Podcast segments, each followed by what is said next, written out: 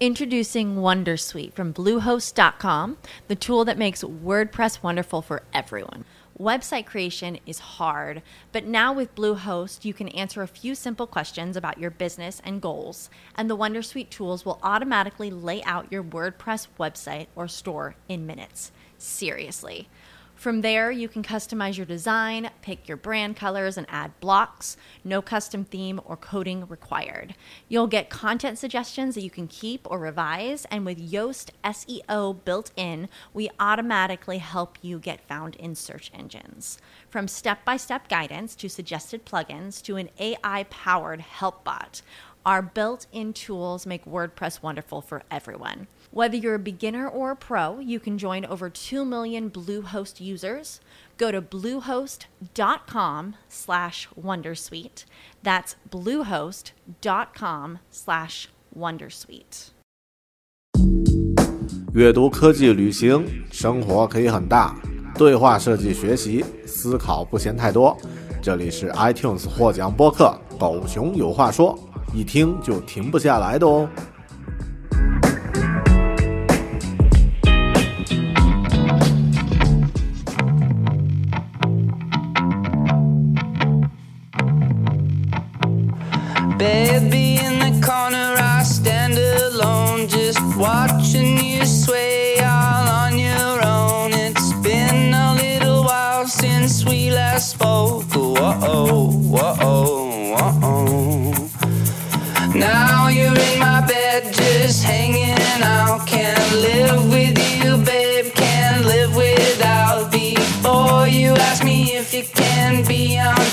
Just give me a second. Here comes the drop.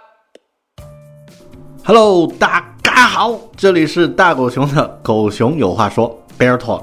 大家注意到我这一期换了一个新的片头啊，那个呃更简洁、更有力一点，看看能不能吸引住你的注意力。那么这期节目呢，其实是一个突发奇想，或者说这个临时决定录制的一期节目，因为在前几天呢，网络上出现了一个新事项媒体的刷屏活动，那么占领了很多朋友的朋友圈。那么新事项这个公众媒体呢，去年、前年都做过很多的。啊，引爆网络的活动啊，那么近期他们不甘寂寞，又推出了一个啊创始人有声课程的售卖。那么这个售卖呢，呃，在当天就被腾讯紧急的以传销作为啊定性给它暂停了。那么这个活动也引起了很大的反响。其实它也带出了一个话题，就是在现在这个时代，知识付费似乎变成一个相对贬义的词了。所以这一期节目，大狗熊。临时和你决定聊一聊关于知识付费的话题，到底什么是知识付费？知识付费对我们来说意味着什么？它对我们真的有帮助吗？如果有帮助的话，我们普通人又怎么借助知识付费让自己变得更好？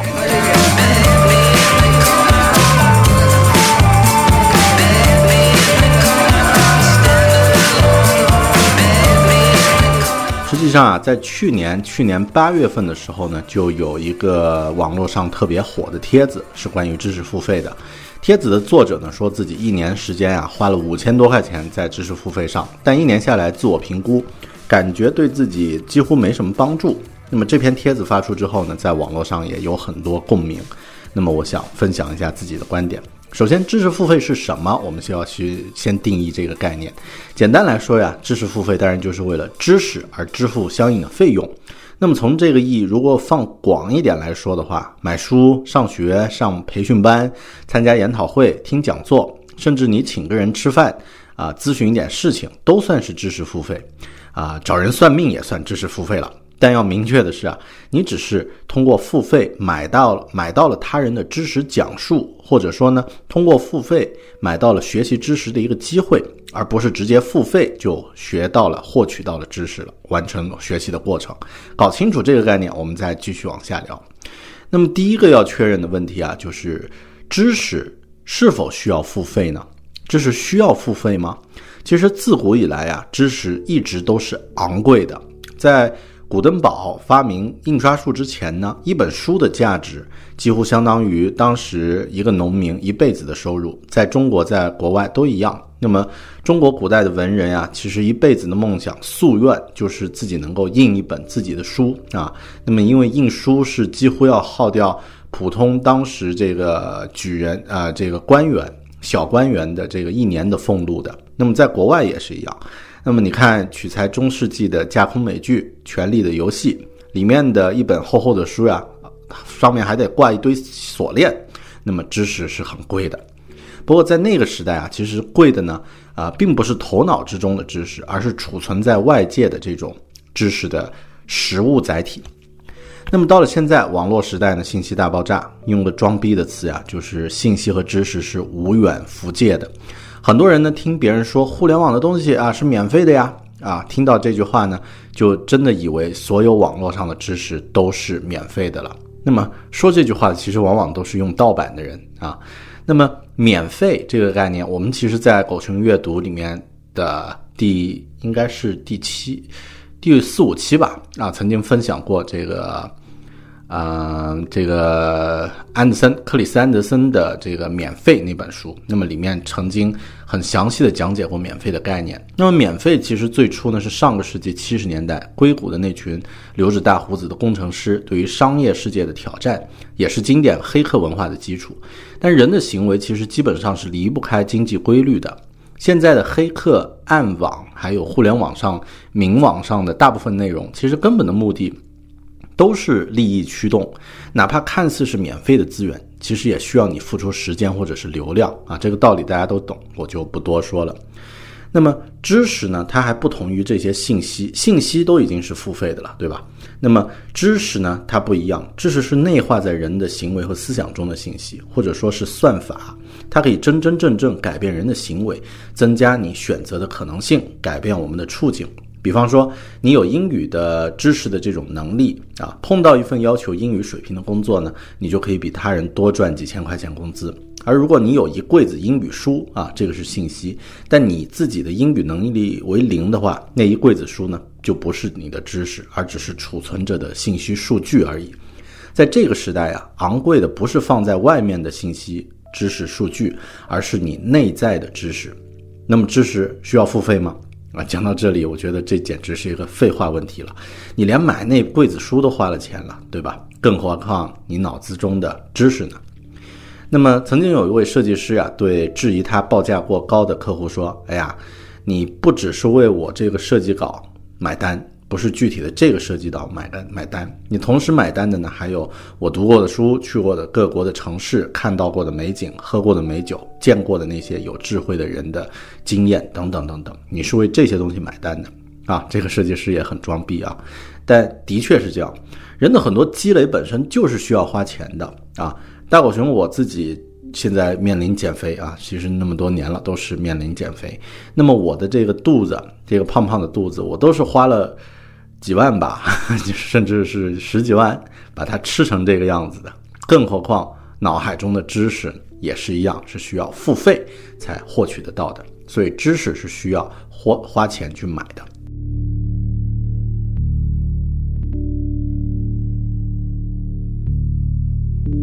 买了知识产品没有提高呢，是什么情况呢？那么上面也说到呀，那个帖子的作者啊，他说自己一年时间花了五千块钱在知识付费上，但一年下来自我评估，感觉几乎对自己没有什么帮助。自己去年在做什么，今年还是在做那些事儿。且不说真正要做成什么事情啊，那么这么，啊，就是他的这个感受是说，我去年还是这样，今年也还是这样啊，感觉没什么提高。那么我觉得呀。如果你真的要把什么事情做成，要有实质性的改变，其实短期的一年不够，至少需要三年。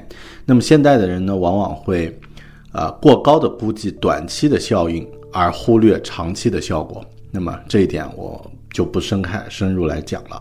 那么在。上面说到的那个例子，就是说我花了五千块啊，去年到今年没什么用。你可以感觉到一股浓浓的淘宝买家的怨念，说啊，我买了东西啊，还买了那么多，怎么都没提高呢？你们卖知识的、卖知识付费的一定是骗子、差评啊，一星。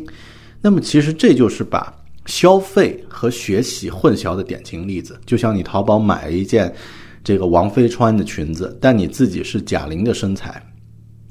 后面的就不用多说了，是吧？那么就是把消费和学习混淆起来了。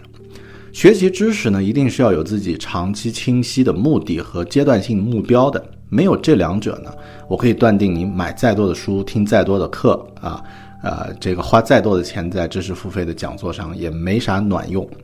比如说学英语，很多人觉得，哎呀，我学英语吧，那这个其实他们并并没有真正想清楚。一些人其实只是因为旁边的人都在学，或者他自己觉得生活太无聊，应该找一个目标。就跟风，那么就来学习，这样的学习状态啊，其实哪怕你就是跟着这个呃新概念的作者，或者是跟着新东方的老师，跟着春新东方创始人俞敏洪亲自来上课，也没用，也没有什么卵用。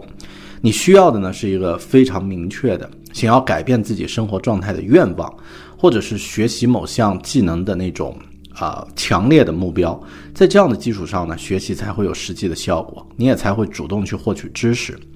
而反过来呢，现在很多知识付费的用户啊，其实只是在各个平台闲逛，然后看到某个付费产品的相关信息之后呢，随手点进去，然后看完介绍，哎，挺适合我的，好像我学完就成高手了。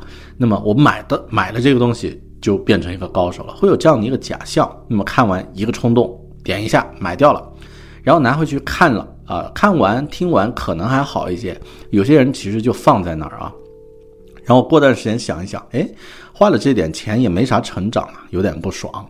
那么我把这种购买的模式呢称为宜家式购买啊，Kia。什么叫宜家式购买呢？就是你去宜家家具啊，坐在沙发上一看前面的布置陈列啊，那个样板间就是哇，这就是我想要的生活呀！有了这张沙发，我的家就是这个样子啊，买了买了，然后拿回家一放呢。哎，好像和自己的小窝有点不搭。那个，呃，这个材料好像没有在宜家家具店里面看的那么讲究了。那么至少没那么漂亮了啊，就有点小小的遗憾。那么其实这种并不是知识付费的问题，也不是平台的问题，或者是卖知识的那些人太有煽动性，都不是。那些都是问题，但不是主要的问题。主要的问题在于你没搞清楚自己想要什么。不知道要学什么，或者说你没有清晰的目的和目标，这才是你的根本的问题。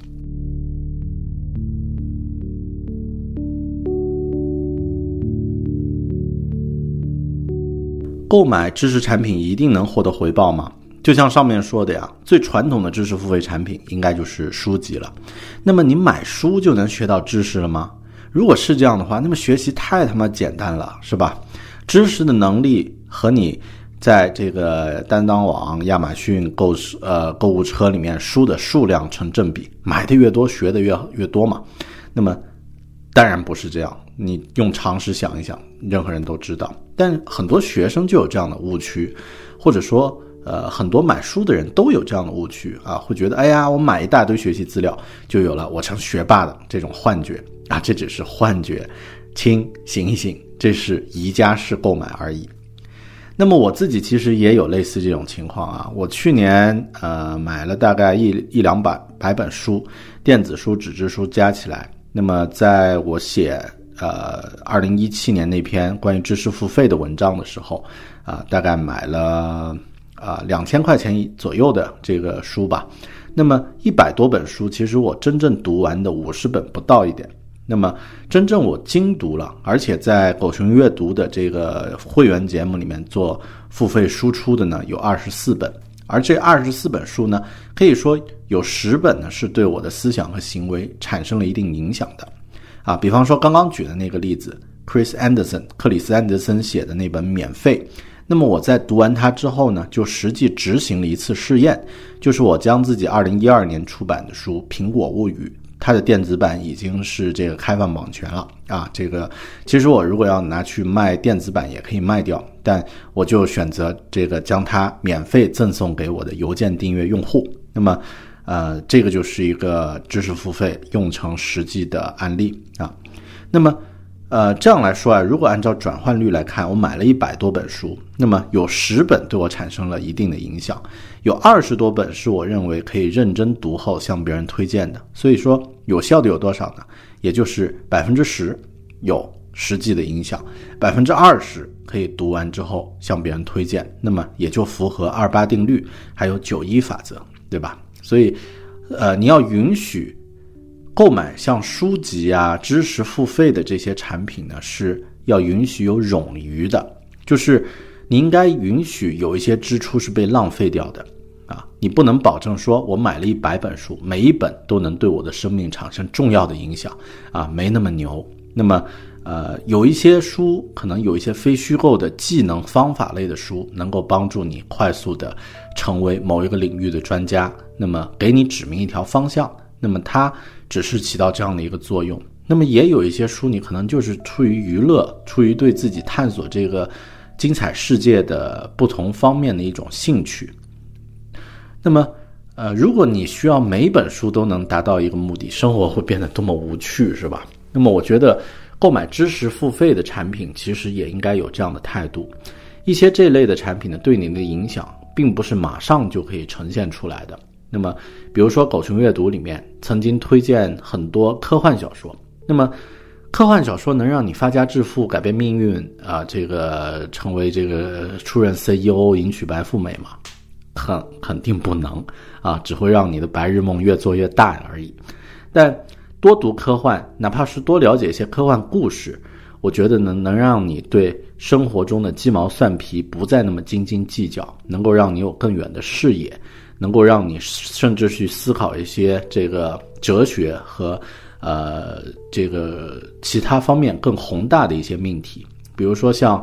《三体》对吧？这本书很适合用来作为没有读过科幻的中国年轻人的启蒙的科幻书，因为它，呃，既有对文革那个年代的追忆，又有对这个冷酷的这个宇宙定律非常讲逻辑的这种推演。那么最后呢，甚至还有一些关于哲学上的虚无主义的探讨。那么这种其实是非常有意思的，呃，书籍。但你说他对你生活真的能让你的工资加一百块两百块吗？当然不会。那么，呃，读这样的书，其实让你的视野变得更宏大、更有胸襟。这也是为什么像乔布斯啊、马斯克、呃、马克扎克伯格啊、贝索斯他们最喜欢的书目里面一定会有科幻小说的身影。那么这个呢，是啊一些对你的影响不是马上就呈现出来的知识付费的产品也是类似。嗯，比如说你在知乎上或者在一些这个付费课程上买了啊，如何拍照拍的自拍自自拍的更好，或者是如何去呃这个啊调一杯好的咖啡，那么这些其实都是一些能够让你的生活变得更有趣、更多元化的一种选择。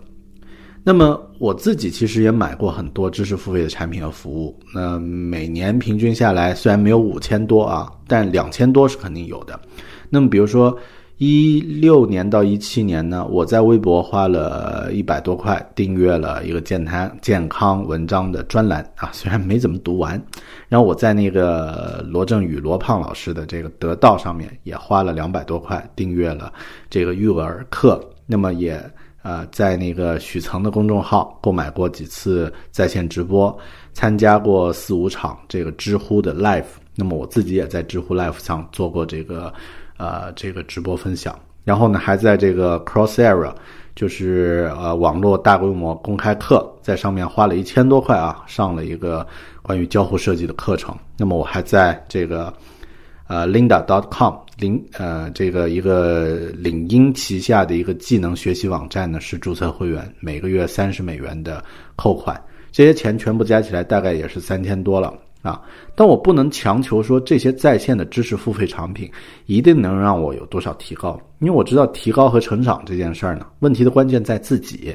而且就上面说到的那个数据来算，购买的这些资料能够有百分之二十真正起到效果，其实就已经很不错了。也就是说，我花掉的这三千块钱，能够有六百块钱 左右的这个知识付费产品帮助到我实际的。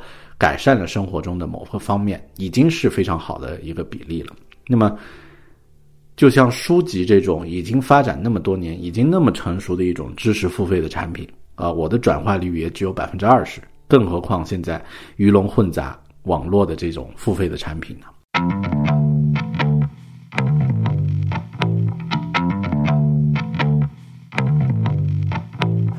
？Baby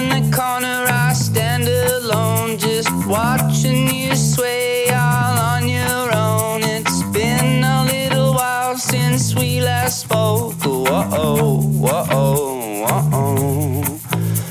Now you're in my bed, just hanging out. Can't live with you, babe. Can't live without. Before you ask me if you can be on top. 如何把知识付费产品的价值最大化呢？啊，我大家知道我是爱财如命啊，贪财好色啊，虽然好色没有没有条件了啊，已婚人士，那个爱财如命的金牛座啊，你但是又穷，呃，但所以这个打岔了啊，呃，所以我有一个习惯呀，就是如果我购买了某种资料或者花了很多钱，呃，支付了一些钱做了一个付费的项目，那么我一定会把它物尽其用啊，买工具、使用软件，这些都是这样。在我还没有做读书会员的二零一三年，当时刚刚开始做播客一年多吧，那么我曾经呃看上了一本 Kindle 上的电子书，叫《字体故事》，它的作者呢是英国的著名的啊这个散文作家叫 Simon Garfield 啊西蒙加尔菲德啊，那么这本书啊是卖的非常非常贵的一本电子书，应该是当时 Kindle 上卖的最贵的书，要六十块钱人民币啊。那么当时 Kindle 也刚刚进来啊，中文的电子书其实选择不大的。然后我在微博上还呃发了个贴说，哎，想买这本书，但是觉得太贵了。然后居然亚马逊的小编儿啊，小编呢给我回复说，这个那我就给您打个折啊，变成这个五十多块还是四十多块当时我觉得也是也是很任性的这个卖家啊，那这个好呃，他他直接把这个亚马逊的链接改了，就就。啊，把这个电子书的价格降下来。那么当时我犹豫了一下，还是买掉了啊，因为我呃当时还没有建立这种电子书需要那么贵的钱的那种概念。那买下之后呢，我就把它读完，读完之后决定，哎，我不能就这么读完就算是吧？那个五六十块钱的东西呢，我必须要认真的做一些东西出来，做一些认真的输出，我才对得起这几十块钱。于是呢，我做了一份非常非常详细的读书思维导图，录制的一期很有信息量的播客的专题节目来聊字体，然后呢，长长短短还写了一些读后感。那么，呃，这都是我在读完这本书之后呢产生的一些产出。那么，买这本书带来什么样的收获呢？我对英文字体的知识框架算是基本建立了起来，知道什么叫 sans 啊。什么叫 sans serif？什么叫衬线？什么叫非衬线的字体？然后它们之间有什么关系？甚至知道了一些这个，比如说地铁的字体啊，什么，啊，这个啊字体的一些历史的故事啊。当然不用说，像乔布斯的那个经典的字体故事也在里面啊。从此，像西文字体里面那些完全不知道什么来历的字体们，也都有了自己的一些呃形象，比如说什么 Futura。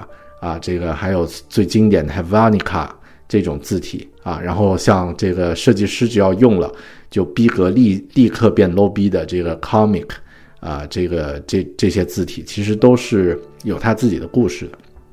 那么最大的收获呢，是我开始去关注。不管是中文还是英文的字体的细节，而且会更加愿意去了解字体的文化背景，啊，我还当时还在做这个设计师啊，刚入行也没有多长时间，那么这对我的设计师本行来说呢，也是非常重要的一个提升。那么这就是一个很好的把知识付费，呃，购买的产品效能最大化的一个例子。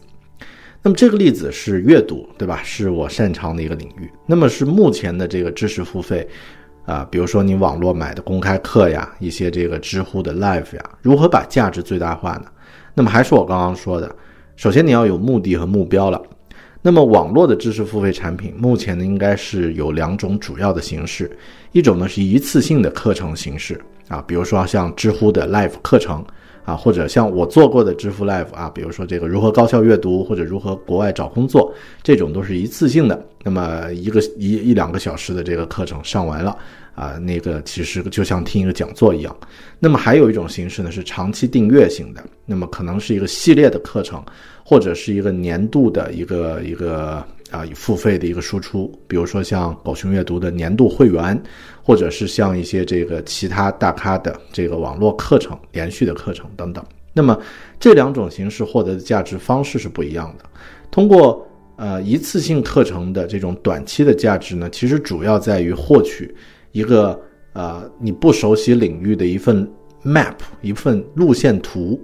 然后你可以快速的对某一个知识领域呢有一个框架型的了解，然后再根据其中的信息呢进入真正有价值的下一步，也就是自我的学习计划的制定和实践。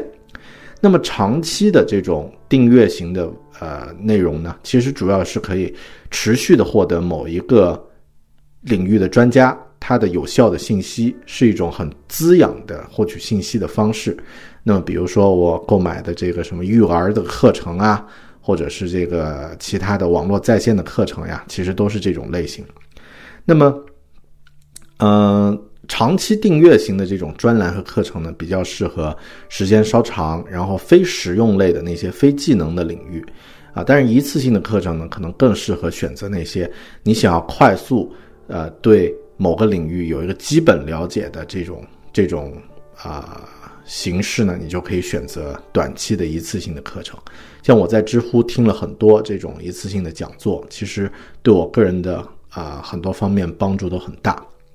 那么我之前也分享过这个呃一些讲座啊，比如说我在知乎做过这个如何在国外找工作这样的一个网络付费课程。那么有一个听友啊，其实他真的把这个收听付费的价值发挥到最大化了。我那个课程其实很便宜。是九块，哎，十九块九吧，反正二十块钱啊，这样的一个课程。那么我在这个课程里面详细讲了，在国外求职的时候最重要的一个工具就是 LinkedIn 啊，领英。那么也讲了如何维护自己的 LinkedIn 的账号。那么这位朋友呢，他是在澳洲墨尔本，这位听友啊，读完之后，听完这期节目呢，他就按照我介绍的方法更新了个人照片，然后邀请了好友和师长来做自己 Lin LinkedIn 账号的 endorse。还有推荐，那么也添加了一批开放式好友，叫 Lion 啊，这些我关键词我就不解释了啊，大家感兴趣可以自己去查，或者更感兴趣呢就去听我那个如何国外找工作的那个分享。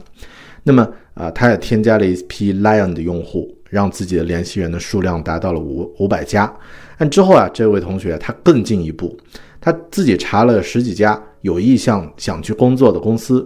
啊，都在这个自己同所在的城市啊，这个也有一些在悉尼，然后他就通过 LinkedIn 呢查到了人家公司的相应的部门主管的姓名，然后直接 cold call 就直接打电话给前台，请前台呢搬接到这个部门主管。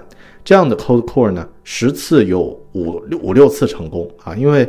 呃，我不知道这个欧呃西这个美国、加拿大啊，这个北美如何，但在这个像澳洲呀、新西兰呀，其实呃大家都非常有礼貌。像 cold call 打过去，呃，你请别人帮忙的话，成功几率要比呃北美要大得多啊。那么他就用啊这种方式联系上了别人。然后呢，他再用我在分享里面提到的那个 informational interview，就是啊，你约别人出来喝杯咖啡，传授点行业经验这种邀请方式呢，见到了四位主管，四位啊，十个电话见到四个主管，这个成功率非常大了。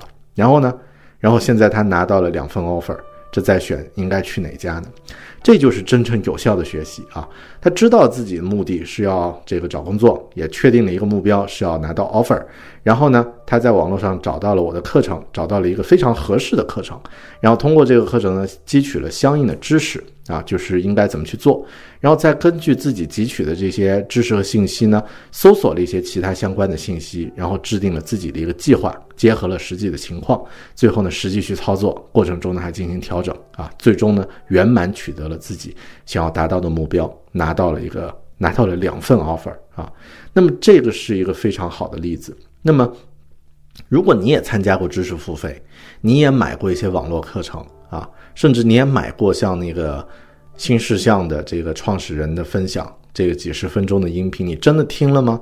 你是否有自己的目标呢？你有没有主动的去搜索目标所需要的知识和技能是什么呢？你有没有在学习了付费知识后，举一反三去结合自己的情况，制定了相应的计划呢？你有没有真正去实践呢？这些如果你都没做到的话，你也好意思说付费的知识没用吗？没有实践和带目的的主动学习作为前提，听一场付费的知识分享，就像听一场德云社的相声一样，甚至还不如德云社相声，因为它的娱乐性还没有那么强，它不会改变你的生活，最多只能给你的生活增加一两句谈资而已。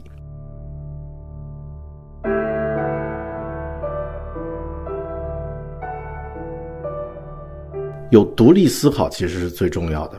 那么，在去年那篇文章里面呀，抱怨罗振宇，抱怨这个知识付费呢，很容易得到大家的共鸣，因为买了知识付费，然后不去看，然后觉得自己也没啥改变，所以知识付费没啥鸟用啊。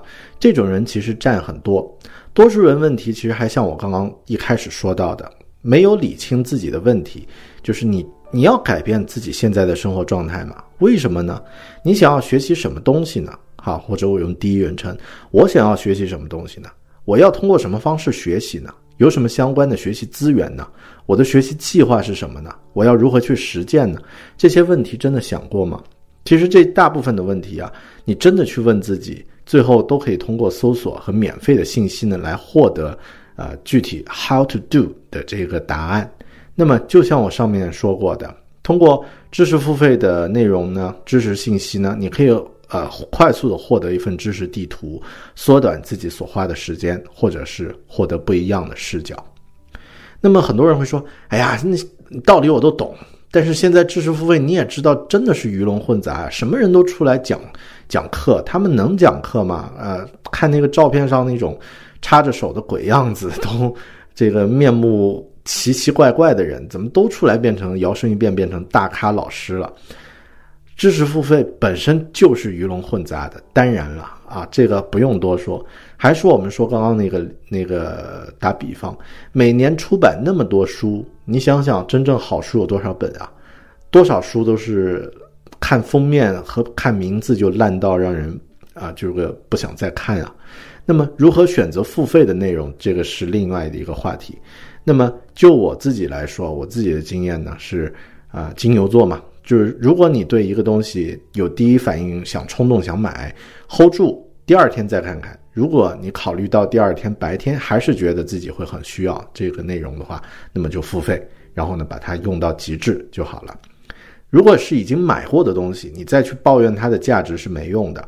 要么呢你就想办法这个打住止损，不再去看，不再去花时间，或者呢退换货，对吧？要么呢你就物尽其用。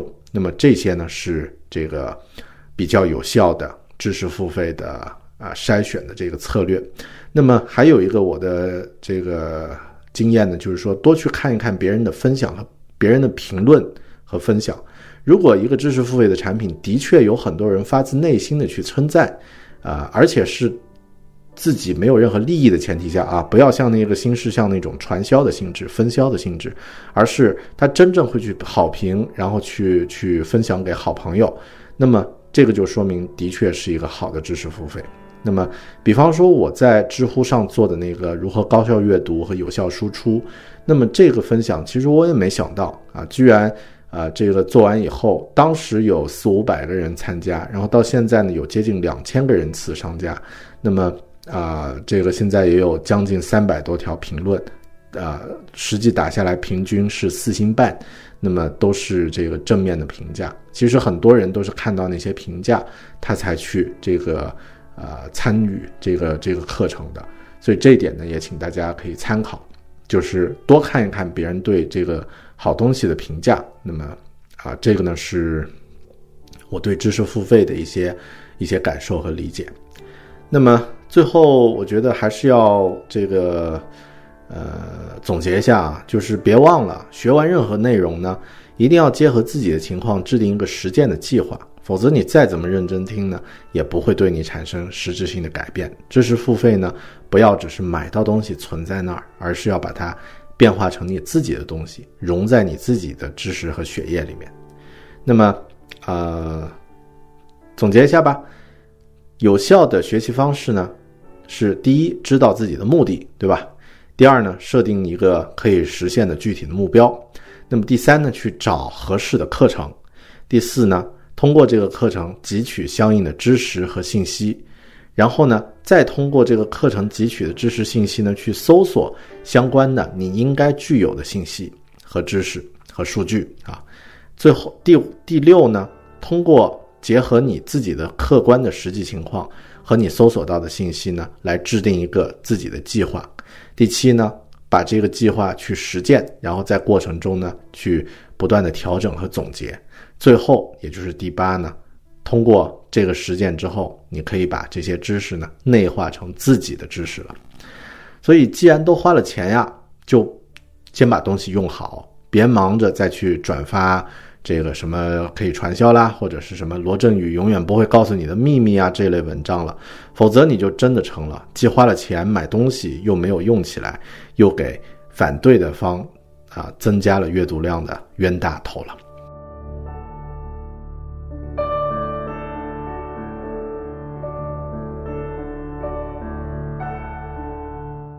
关于知识付费，最后再讲一讲你们是怎么看的呢？因为这次我在写这篇文章之前呀，在狗熊阅读的会员群里面问了一下大家对于付费阅读的看法，知识付费的看法。以下呢是一些反馈，那么不妨大家看看实实在在花过钱买过知识付费产品的内容，对啊的这个朋友们呢，他们对这个话题是怎么看的？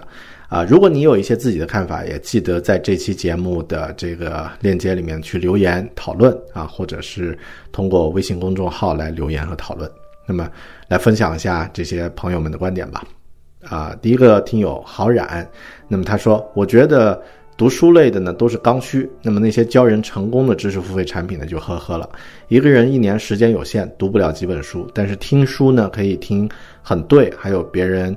愿意为你筛选好好的好书啊，读出来给你听，这个我愿意付费啊，见仁见智吧，独立思考最重要。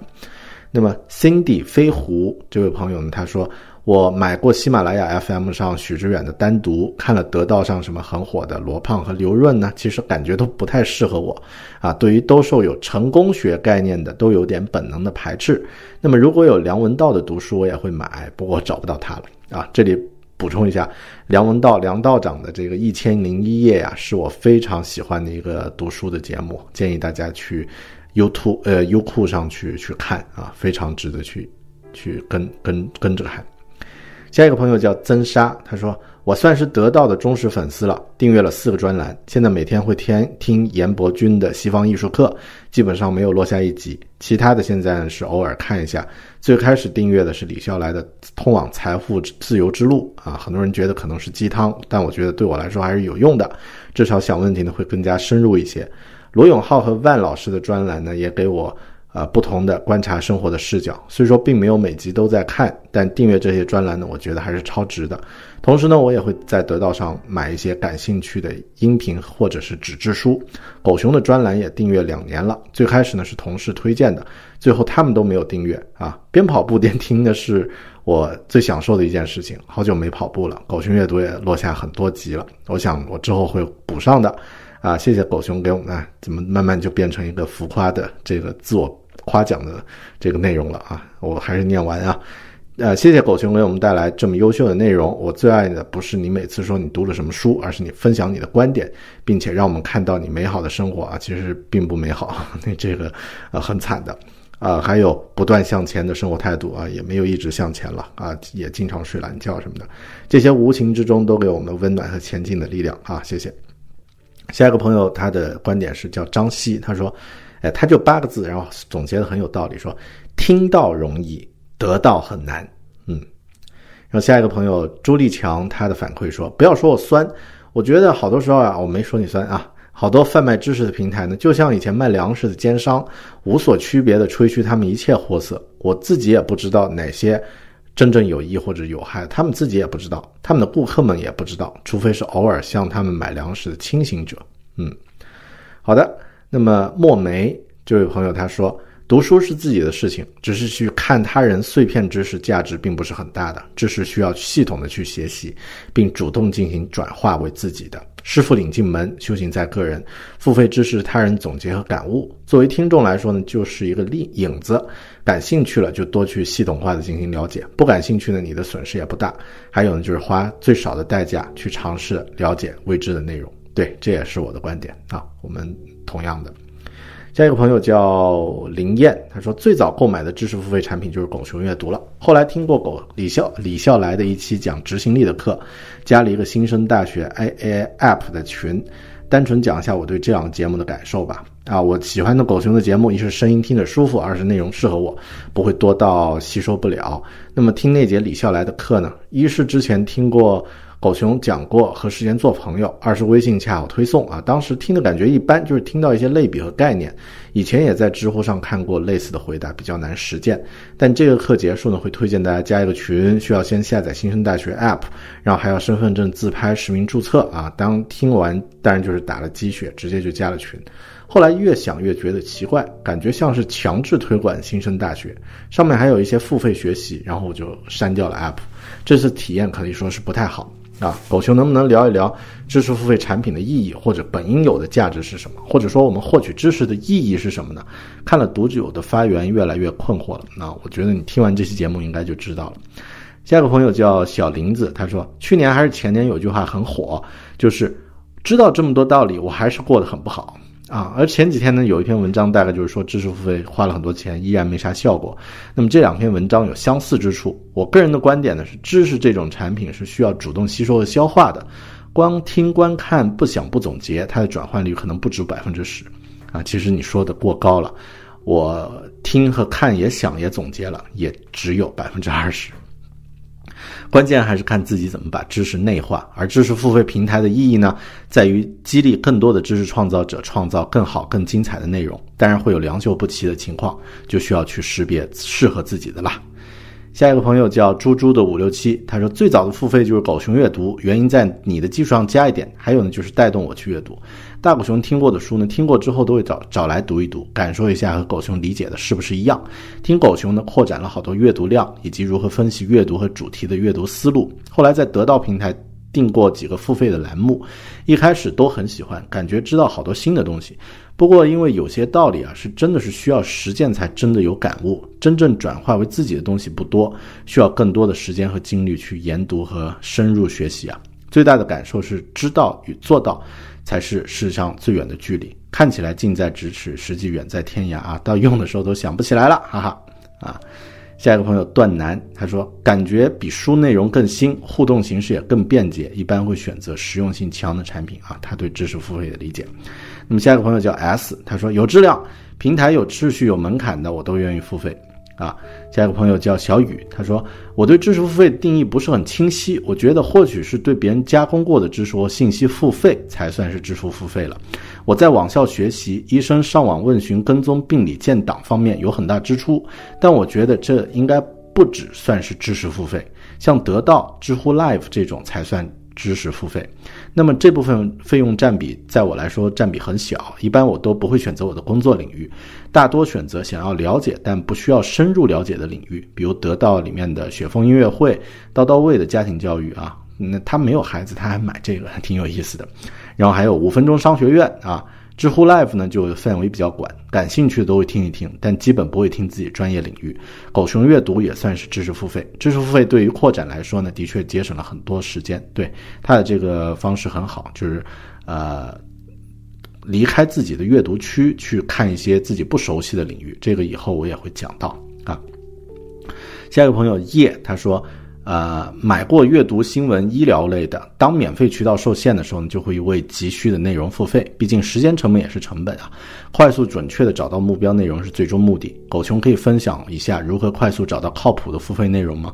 那么我最简单的建议就是说，看评价啊，评价高的就是好，但是要也要小心水军啊。咱们现在中国情况复杂，什么情况都有，都有水军。好，下一个朋友叫山小懒，他的分析是说，我是一名设计师，非科班啊。由于工作原因原因呢，总会找一些线上的课程来充实自己啊。我也是一样，呃，自己也提升很多。我感觉找一个靠谱的班级比较难，考虑的维度很多。我有的时候还会买一些盗版的课程，通常很便宜，但自己没有动力，很大的动力看下去。我个人感觉知识付费是必然的，打击盗版也是一个难题，还有就是筛选困难吧。啊，我提一个建议啊，就是你买盗版，我也买过盗版啊，正常，每个人都经都有这样的经历。但真的来说，你买了盗版，你是不会认真去看它的啊。就像很多时候，我以前有买那种什么一个淘宝账户下载几十个 G 的电子书啊，通常一本都不会去看，最后还是烂在那里。那么。几十块钱你买的东西，买了一本书，你会真正用心的去把它阅读完，然后把它价值最大化。就像刚刚我举的那个例子啊。下一个朋友叫简简，他说：“大狗熊你好，期待关于知识付费的文章。发在群里的调查呢，我整理了自己的情况，买过喜马拉雅的音频、知乎 Live 和编程类的 Gig Chat，啊 GitChat，。整体感觉呢是对自己有增益，但需要火眼金睛去辨别信息的质量。具体体现在呢，围绕某一主题的多期节目带来的收获会多一些，那种一场的啊，更多是空空泛谈。第二呢。”优秀的知识输出产啊产出方给出的信息的确能启发到自己，改变自己对一些问题的看法，或者是激发自己了解一些领域的兴趣。对于知识付费呢，我觉得首先要摆正态度，选择自己需要的。付费的知识信息呢，只是学习之路的一小步，并不是一个直升梯，也不是一个捷径。这一小步很重要，所以我还是愿意为高质量的产出付费。最后一位朋友祥鹤他说。关于知识付费呢，我买了很多，听不完，盗版很多，淘宝上、朋友圈里都有。其实我觉得知识付费很好，但问题在于我们对于自己的发展和时间没有好的规划，也就是对自己现有掌握和学习的知识整理不够，无法形成联系，啊，杂七杂八一锅粥。OK 啊，刚刚我说的也很快也很累啊，就是所有的在狗群阅读的会员群里面，呃，曾经发表过自己对于知识付费。观点的朋友们的这些看法呢，我都很，呃，就是刚刚都做了一些分享，不知道你有没有听到和自己类似的观点看法呢？那么最后，我觉得我想，呃，用几句话来总结吧。我们的这个呃知识的这个体系，在脑子里的这个知识体系呢，它是有一个 zone，有一个区域。那这个区域呢，它是有边界的。那么知识付费，像现在的一些这种网络的课程呢，其实它的好处就在于，类似像以前你花一杯咖啡的钱，或者是花啊一顿饭的钱，找一个某个行业的专家，听他讲一讲他关于那个行业的一些知识和经验，那么可以把你头脑中的那个边界呢，得到有价值、有意识的扩展，啊，让它变得更宽一些。也可以让你接触到一些自己以往可能没有办法接触到的一些领域。那么这个呢是针对兴趣领域的一些知识付费分享的，比方说听关于咖啡的、关于这个烹饪的，或者是关于其他旅行的。那么这种都是拓展我们对于这个世界认知的范围的。还有一些知识付费。是需要你真真正正去扎下心啊，扎下这个精力和心思，认真去学习，去制定一个计划，然后跟着这个计划，把自己有意识的进行练习，去提高。那么这种其实是没有捷径可走的。那么知识付费在这个领域最好的一个啊一个作用呢，就是它能够带给你一份向导的手册。让你知道这个领域需要具备一个什么样的 semantic tree，也就是埃伦·马斯克说的那种知识树。然后你知道它的主干是什么，它的枝桠是什么，才能自己有意识的去提高。所以，知识付费它是好是坏，这个没有标准的答案，因为我们都知道，就像知识本身也没有好与坏一样，只有使用知识的好人还是坏人。那么。如果你觉得知识付费自己能够学到有用的、有价值的东西，那么它对你就是好的。那么对于我来说，我认为知识付费是一种在这个时代非常好的一种学习和练习和进入某个领域，或者是扩张自己边界的一个好方法。希望我们都能够把这个方法用好。OK，那么这一期狗熊有话说的播客呢，就到这里。啊，欢迎大家在。呃，视频的一些平台啊，像 YouTube、B 站，还有这个像优酷啊等等这些视频平台呢，关注我的视频播客啊，狗熊有话说，搜索就可以找得到了。那么呢，音频的呢，我们现在有啊，狗熊有话说音频播客的官网已经建起来了，Voice V O I C E 一点儿，然后 Bear Talking 点 com，那么大家可以在啊。这个官网上呢，呃，查找到每一期节目的详细信息，也可以在线收听。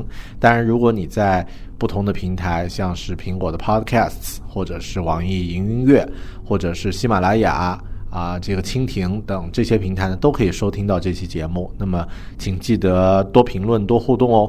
如果你是在苹果的 Podcasts 里面呢，也可以多评论啊，可以有助于让更多的朋友们看到。那么别忘了啊，我还有一个微信公众号，也是狗熊有话说，同样的也可以关注。OK，One more thing，最后一件事是什么呢？我们下期再见，拜拜。Baby, in the corner, I stand alone, just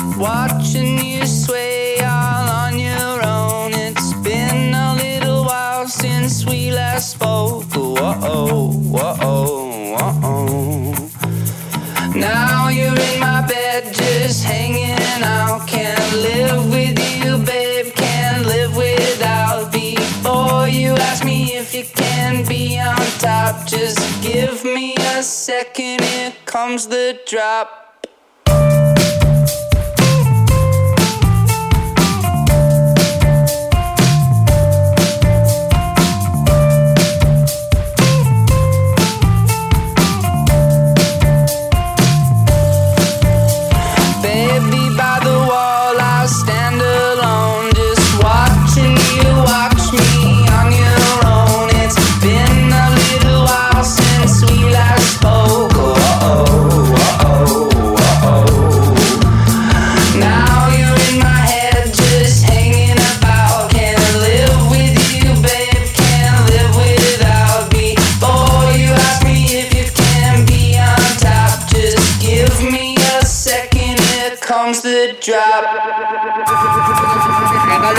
Yes,